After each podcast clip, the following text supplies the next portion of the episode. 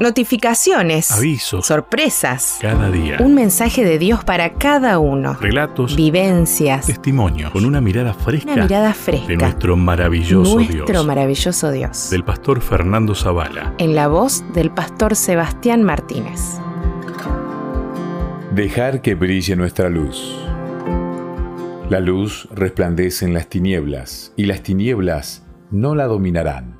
Juan 1:5 ¿Qué tienen en común la sal y la luz? Podríamos pensar en varias similitudes, pero si hay una que destaca es que ambos elementos tienen que estar en contacto con algo más que ser útiles. La utilidad de la sal se pone de manifiesto cuando entra en contacto, por ejemplo, con la comida. La de la luz cuando hay tinieblas. Ilustra bien esta cualidad, tanto de la luz como de la sal, una escena de Saratov Approach, una película basada en un hecho real, el secuestro ocurrido en 1998 de dos jóvenes estadounidenses que servían como misioneros en Rusia. Los secuestradores habían amenazado de muerte a los dos jóvenes si no recibían la cantidad de 300 mil dólares. Después de varios días de intensa agonía, los padres de los jóvenes secuestrados recibieron una llamada de parte de Mark Larsen, un hombre que vivía en Denver, Colorado, y que unos 20 años atrás también había sido secuestrado en la Argentina. En su llamada, Mark describió lo que con toda seguridad estaba ocurriendo a los dos jóvenes en su cautiverio y pidió a los padres que, aun en contra de su voluntad, oraran no solo por su hijo, sino también por los secuestradores. Hacia el final de la llamada, Mark expresó lo que me pareció la tesis central de la película. No importa cuán desalentadoras parezcan las circunstancias, quiero que recuerden esto. Cuanto más tiempo esos dos valientes jóvenes permanezcan en cautiverio, tanto más difícil será para los secuestradores mantenerlos bajo su poder, porque la luz en las tinieblas resplandece. Tremenda declaración. No es solo que la luz, por pequeña que sea, prevalece sobre las tinieblas. Es también que cuanto más tiempo brille esa luz, tanto mayores serán las probabilidades de que disipe las tinieblas más profundas. Dios espera que hoy dejemos brillar nuestra luz, no importa cuán pequeña parezca. Un solo talento usado fielmente para la gloria de Dios puede lograr más que cinco usados solo para engrandecer nuestro ego. Sin embargo, si queremos brillar para Cristo, antes hemos de estar en comunión con Él. Cuanto más tiempo pasemos en su presencia, tanto menor será la posibilidad de que nos rodeen las tinieblas de la depresión y el desánimo. La razón es muy sencilla. La luz en las tinieblas resplandece. Hoy quiero, Padre Celestial, brillar para Jesús, de modo que otros conozcan el precioso tesoro que he encontrado en mi Salvador. Quiero que tu luz resplandezca en mi vida, no importa cuán densas sean las tinieblas que me rodean.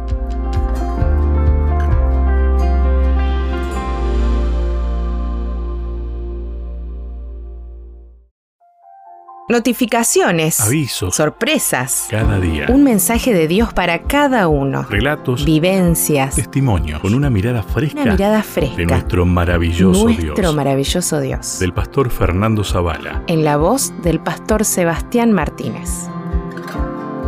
Ayuda en el momento de mayor necesidad. Por cuanto en mí ha puesto su amor, yo también lo libraré, lo pondré en alto, por cuanto ha conocido mi nombre. Me invocará y yo le responderé. Con él estaré yo en la angustia, lo libraré y lo glorificaré, lo saciaré de larga vida y le mostraré mi salvación. Salmo 91, 14 al 16.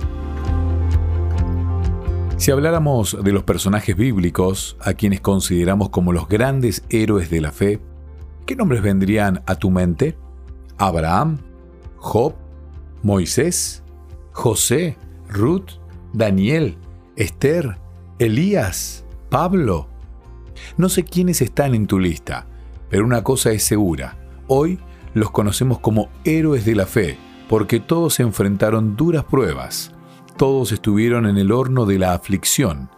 Claro está, el solo hecho de enfrentar severas tribulaciones no los convirtió en vencedores. Las pruebas por sí solas no convierten a nadie en un héroe. Si así fuera, Los ladrones y los fugitivos de la ley también serían dignos de admiración, porque no han salido de un problema cuando ya se están metiendo en otro. ¿Qué factor, además de enfrentar tribulaciones, permitió a estos hombres y mujeres tener sus nombres escritos en el Salón de la Fama de la Fe? En medio de sus pruebas, todos ellos pusieron su confianza en Dios. Al igual que David, cualquiera de ellos pudo haber afirmado, aunque ande en valle de sombra de muerte, no temeré mal alguno, porque tú estarás conmigo. Salmo 23:4. No sé qué prueba en particular estás enfrentando ahora mismo, pero una cosa sé, cualquiera que sea, Dios está contigo. Ángeles poderosos en fortaleza entran y salen contigo y especialmente te acompañan en tu momento de mayor necesidad. Esta es precisamente la promesa del texto bíblico para hoy. Me invocará y yo le responderé. Con él estaré yo en la angustia. Nota que la promesa que Dios hace aquí no es una vida libre de pruebas, de tribulaciones. No, siempre habrá pruebas la promesa de Dios es aún más significativa. Él estará con nosotros en la angustia. ¿Qué dificultades te esperan en los días que siguen? No lo sabes, pero puedes confiar en que en tus momentos más difíciles el Señor estará contigo, tal como lo ha estado con sus hijos a través de los siglos. Así será, porque eso es lo que Él ha prometido. Señor, no te pido que me libres de las pruebas ni del horno de la aflicción lo que te pido es que en el día de la angustia, al igual que los fieles de todas las edades, yo pueda creer que tu presencia estará muy cerca de mí.